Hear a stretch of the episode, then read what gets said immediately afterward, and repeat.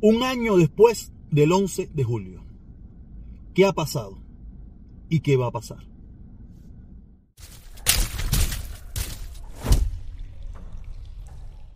Aquí estamos de nuevo, caballeros. Lunes 11 de julio, un año después. Un día como hoy, a esta hora, en Cuba, me imagino yo que todavía no había empezado la candanga. Todavía no había empezado la candanga o estaba en ese momento donde se estaba poniendo el jarro en la cazuela. En la cazuela no, en la, en la, en la hornilla. Se estaba poniendo el jarro en la hornilla con el agua y empezaba a sentirse el calor. Yo me recuerdo ese día, yo estaba, mm, un sábado, sí, un sábado o un domingo, no me recuerdo bien ahora mismo, eh, un domingo, sí, porque si es lunes, fue un domingo, fue un domingo. Yo estaba ese día en el mall con mi hija y me recuerdo que me llama Miguel Aldama, Miguel Aldama, ese que un día me quiso matar. eh, fíjate las contradicciones de la vida, hoy somos, no puedo decir que amigos, pero somos personas que, que conversamos, que hablamos, tenemos puntos eh, diferentes, pero conversamos sin ningún tipo de problema. Y para que usted vea lo que es la vida, por poco hasta me mata. Y nada, él me llama, me llama una vez, yo no contesto, y la ah, pinga está llamando a esta hora. Me vuelve a llamar con insistencia, y déjame ver qué quiere, porque este no es de llamarme así, él me llama, si ve que yo lo contesto, no me llama más. Y, me, y yo contesté, y me dice, yo estoy en el mall ahí con la chamaca, y me dice, ¿tú viste lo que está pasando? Dice, no, me dice, oye, se cayó la dictadura. Yo, que se cayó la dictadura, ¿qué está pasando? Dice, no, que se cayó la dictadura, busca las redes sociales. ¡Pah! Y me colgó. Ah, yo voy a las redes sociales, ¿va? Y, y veo todo lo que está pasando. Yo, ¿sabes? yo los fines de semana me desconecto, ¿no? Y yo veo todo lo que está pasando, tremenda bronca. Y esa hora me acuerdo que yo llamo a Felipe. Llamo a Felipe, mi hermano Felipe. Cuando aquel Felipe me quería más. Ahora no me quiere mucho, pero aquel entonces me quería más. Tú sabes. Y ahí empezamos a conversar y a hablar sobre el tema. Y yo le soy sincero. Yo estaba, acuérdense que yo estaba en mi mundo como ñangueril. Y yo fui como muy escéptico, ¿no? Y decía, nada, fíjate eso, solo esta gente ahorita lo, lo apagan, lo apagan en un momentico. Esta gente ahorita, ya tú sabes, como que le van a caer a y apagan eso, porque yo no estaba recibiendo toda la información completa. Yo estaba recibiendo un video, un lugar donde se veía un poco de gente, o bastante gente, en las calles, ¿me entiendes? Ya normal, conversamos, ah, Felipe, no, que mira, ah, yo, fíjate eso, que esta gente ahorita lo, lo, lo paran. Ah, con Marco, ¿qué? Ah, hablemos un ratito con Felipe ahí, pa, colgué y seguí en lo mío seguí en lo mío, pa, y, y después la, cuando llegué a mi casa ya más tarde en la noche me pongo a, mirar un poco más de información y veo la situación, veo todo lo que está, empiezo ya, ya, cuando ya empiezo a informarme más, ya es cuando eh, el gobierno uh, dictador, el dictador ya había dicho la orden de combate, ya estaban saliendo las tropas especiales, ya estaban dando, eh, tirando tiros, balas de goma, dando palos, dando bastonazos, dando entre piñazos al pueblo cubano, y a mí me afectó mucho. A mí me afectó mucho porque como quiera que sea, que yo siempre he estado en contra de esa dictadura, ¿sabes? Ellos siempre, de una forma u otra, eh, fueron muy cínicos y, estas cosas no pasaban. Ellos siempre tuvieron el control, siempre tuvieron, pudieron mantener el control y estas cosas se veían, sí, se veían un poco bastonazo, un poco de y eso, pero era un delincuente, un tipo que se traba, que se sobrepasaba con la policía. Y como uno que vive en Estados Unidos sabe que cuando tú te sobrepasas con la policía, donde quiere, en cualquier parte del mundo, te van a meter tres trastrazos. ¿Sabes? Uno sabía que estaba mal, sabía que eso, pero uno no que lo justificaba, pero no, no era de asombro. Pero ya ese día sí, porque ya era de una forma descomunal. Ya muchísimas cosas que uno nunca había visto en Cuba se vieron. Las tropas militares, todo, toda esa parafernalia. Y a mí eso me afectó mucho. Me afectó mucho, mucho, mucho. Porque era mi pueblo. O es mi pueblo, ¿me entiendes?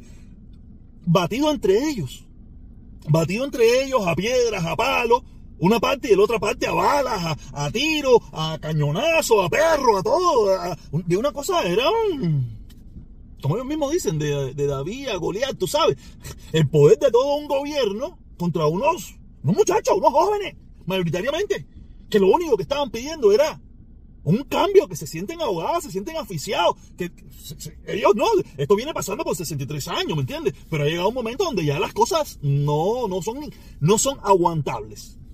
O y a mí me afectó mucho. Yo me recuerdo que eso fue, sí, fue un domingo, me acuerdo que el otro día lunes, yo recuerdo, yo abrí una directa y, yo lloré. Yo soy una persona que tiene sentimientos, yo lloré al ver todo lo que estaba pasando, al ver todos esos videos de golpiza, de pateadura, de, de, de, de, todo, y ver que no había un nivel de conciencia de esa dictadura asesina, terrorista, de corte batistiano. O sea, yo, yo decía, no puede ser. Porque yo, siempre he querido que en Cuba haya un cambio, pero nunca un cambio desde el punto de vista violento. Sí, yo siempre he tratado de, pedir un cambio desde un punto de vista civilizado. Siempre le he dado hasta la oportunidad. Ustedes tienen el derecho, ustedes tienen la oportunidad de hacer el cambio. Ustedes tienen la oportunidad de, hacer, de llevarle la mejoría al pueblo cubano. Pero como le vengo diciendo, a esa gente no le interesa. No le interesa. Porque yo, yo no puedo ver sufrir a las personas, yo me siento mal, yo no puedo. Yo, si yo tuviera el poder de, de, si yo estuviera en ese gobierno y yo veo, coño, mi pueblo está pasando tremenda necesidad, mi gente está muriendo, mi gente está enferma, mi gente no tiene comida, mi gente no. ¿Qué es lo que hay que hacer aquí para mejorar esto? Dentro, dentro de mis principios o dentro de mis ideas, ¿qué hay que hacer? O si yo creo que mis ideas, mis principios, no puedo cambiarlas, yo renuncio y me voy. Y digo, mira, yo, yo no voy a cambiar mis ideas, pero yo no puedo ver a un pueblo, o a mi gente, o a mi familia, o a mi mujer, o a mi hermano, a mi sobrino, sufriendo y pasando esta necesidad, yo renuncio, me voy, que venga otro y lo solucione. Por lo menos yo haría eso. Eso es en caso de que yo mismo no mete el cambiazo.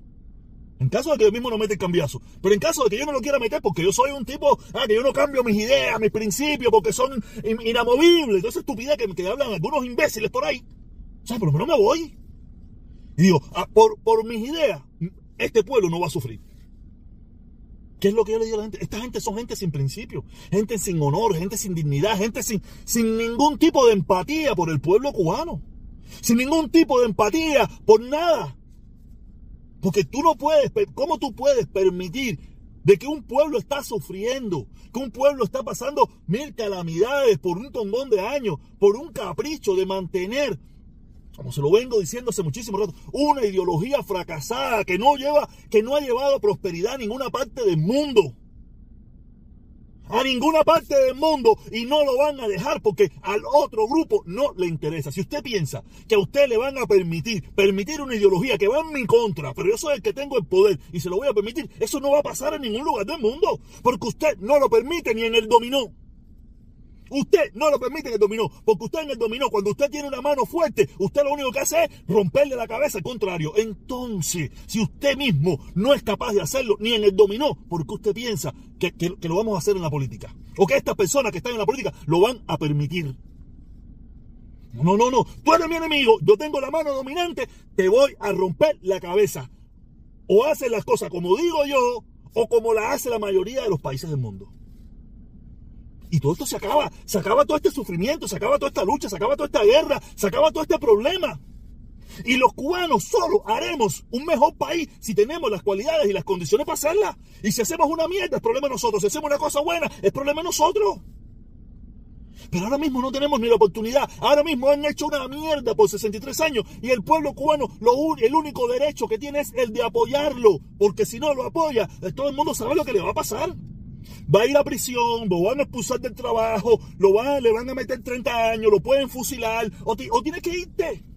No hay opción, no hay cuestionamiento. Yo ahora mismo, hace Hoy en la mañana yo estaba, yo compartí un video ahí, ¿no? Y una persona que yo conozco, una persona inteligente, una persona preparada, una persona que en cualquier parte del mundo fuera un profesional que viviera como le salen los timbales. Él vive en Cuba me estaba escribiendo, no, mira que si la revolución.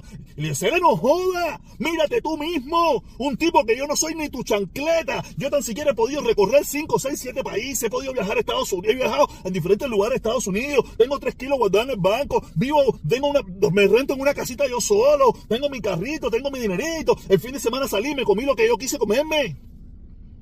Tú tienes, esa persona tiene como 60 años, le dije, ¿qué tú has hecho en tu vida? Usted vive todavía con su mamá. Usted vive con su mamá y tiene 60 años. Usted no tiene nada. ¿Qué tú me estás hablando a mí? Yo no concibo a esa gente, no lo concibo. Como todavía hay personas inteligentes. ¿Qué, ¿Qué, fue lo que nos pasó? ¿Qué nos hicieron? ¿Cómo nos han podido engañar tanto? No lo entiendo. De verdad se lo juro, yo no entiendo cómo nos han podido engañar tanto. Y que haya tanta gente viviendo en la miseria diciéndome que, que, tu país está peor que el mío. No hay país peor que Cuba, no existe. Haití, Haití es considerado uno de los mejores, peores países del planeta. Está mejor que Cuba. Cuba no pasa, Cuba no aparece ni por la lista. Haití es un país que tiene 18 mil problemas, donde se matan presidentes, donde hay una deforestación, donde se comen unos a los otros. Los haitianos no quieren ir a vivir a Cuba. Y nosotros, los cubanos, queremos ir a vivir a Haití. No es mi caso, pero estoy seguro que hay un tongón de cubanos por tarde irse de Cuba, se van a vivir para Haití. ¿Qué nos pasó? ¿Qué nos pasó? Para serle sincero, yo hace unos días atrás eh, hice un video donde me habían pasado una información de que en Cuba le están echando una, una voladita al agua, donde nos tiene a todo, a todo el mundo todo loco.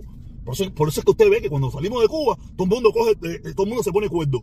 Todo el mundo se pone cuerdo y se pone a luchar en contra de aquello. Porque parece que nos desintoxicamos del agua esa que nos dan en Cuba, la comida que nos dan en Cuba, con, un tipo de, de, sedante, de alucinógeno, de algo nos tienen que haber dado en Cuba desde que nacimos.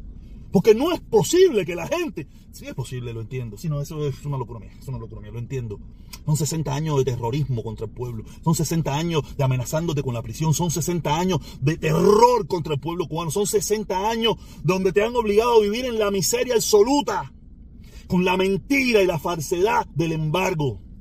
Es una mentira. El embargo se puede eliminar ahora mañana mismo. Mañana mismo se levantan, sin embargo, y con un tongón de gente en el mundo loco por ir a invertir a Cuba. Yo quería hacer un video sobre eso hoy, sobre, sobre quién verdaderamente son los que sufren el embargo. ¿Tú sabes quiénes son los que verdaderamente están sufriendo el embargo? el pueblo cubano lo está sufriendo, pero no el embargo de Estados Unidos, el embargo del gobierno de Cuba, la dictadura cubana, en los que verdaderamente sufren el embargo son los, son los norteamericanos, somos nosotros aquí que nos los quitan de nuestros. ¿Cuánto usted cree que cuesta mantener el embargo a Cuba? Cuesta millones de millones de dólares. ¿Sabe cuántas empresas le encantaría invertir en Cuba? Porque aquí a las empresas norteamericanas, a serles sinceros, le importaría si en Cuba hay eh, dictadura o no hay dictadura. No, no, no, no le importaría. Ellos fueron para allá a hacer negocio. es que venderle a Cuba es un negocio. Porque tú a Cuba no le vende 20 saco arroz tú le vendes barcos. Y tú vas a comprar guaguas, tú le vendes guaguas. Y tú vas a comprar carros, vas a comprar carros. Porque como ellos tienen el poder de todo. O sea, pero como aquí hay algunos tipos dignos, con honor, con principio, solamente para Cuba, tú sabes, dice, no, no, no, con Cuba no. O sea, con otros países le da lo mismo, pero con Cuba no quieren. Y en sí, que nos cuesta, es a nosotros aquí. Aquí a las empresas norteamericanas, a millones de gente que quieren, que, le importaría tres pitos si en Cuba hay un, un gobierno de dictadura, no. Tú sabes, ellos hicieron negocio y le vendieron lo que haya que venderle. Pero como le digo, que hay gente digna que dicen que no. Esta gente quiere ser enemigos de nosotros. No le vamos a permitir que tengan nada que ver con Estados Unidos. Cómprenle, hagan lo que ustedes quieran con el mundo entero. No me interesa. Pero que tenga que ver con Estados Unidos, no los queremos. No sé. Es terrible. Para los que piensan que, hoy va a pasar algo, que mañana va a pasar algo, que no, mira, yo soy, yo soy muy escéptico en eso, en el sentido de recuérdense que salieron más de 140 mil cubanos mayoritariamente un por ciento muy grande, hombres, jóvenes, que pueden ser los que deben estar, los más valientes, ¿no? Fueron los que se fueron. No es que los que se queden son los más cobardes, ¿no? Pero la gente se fue. Ni tampoco creo que los que más se fueron, sino se fueron los que más o menos pudieron tener los recursos para poder seguir. No creo que vaya a pasar nada del otro mundo. Será un día normal. Habrá algunos, dos o tres por ahí que, que harán su escandalito, su bullita. No es que yo no quiera, me encantaría que, que pasara algo, ¿no? Pero yo no le voy a pedir a nadie, porque si yo no estoy allí para hacerlo, yo no le pido nada. A mí no, yo, me he convertido en una persona que, digo lo que pienso y critico lo que veo. Me da lo mismo donde sea. Pero sí le digo, eh, muy terrible la situación cubana. Y recuérdense que estamos lidiando con gente, gente muy mala, gente muy mala. Gente que no tiene corazón, gente que no tiene, que no tiene principios, gente que no tiene empatía del gobierno cubano, gente en Cuba, gente que no le importa nada lo que está pasando el pueblo cubano. Que se jodan, Aquí lo que hay que mantener es lo que puso Fidel, que es de lo que está viviendo mi familia, de lo que está viviendo la familia de todos nosotros. Y como esta gente lo tenemos pisoteado, olvídate de eso. No se van a revelar hasta que un día, hasta que llegue ese día. Mira, mira lo que pasó en Sri Lanka. La gente salió para la calle allá, todo, tú sabes, y tomaron el gobierno. Eso pasa, puede pasar un día en Cuba. No sé cuándo, pero va a pasar. Por poco pasa. Tú sabes, pero ¿Qué le puedo decir? Un día. Un día feliz y a la misma vez un día triste. Porque lo que pasa en nuestro país hasta el momento no tiene solución. Nada. ¿Qué le puedo decir? Es lo que trajo el barco, como se dice por ahí. Pero más temprano que tarde, ellos no van a aguantar no es tanta la presión que el pueblo le está haciendo en las calles, sino esa presión silenciosa es la que los está moviendo a ellos. Esa presión que ellos saben que existe, que está ahí, que está latente, que solamente saldrá con una, con una chispita, es la que lo va a hacer cambiar a ellos. Porque cuando vuelva a salir, pienso yo que ellos o se suman o se van. Y yo pienso que muchos se sumarán y algunos serán. Nos vemos, caballero. Tengan un lindo día.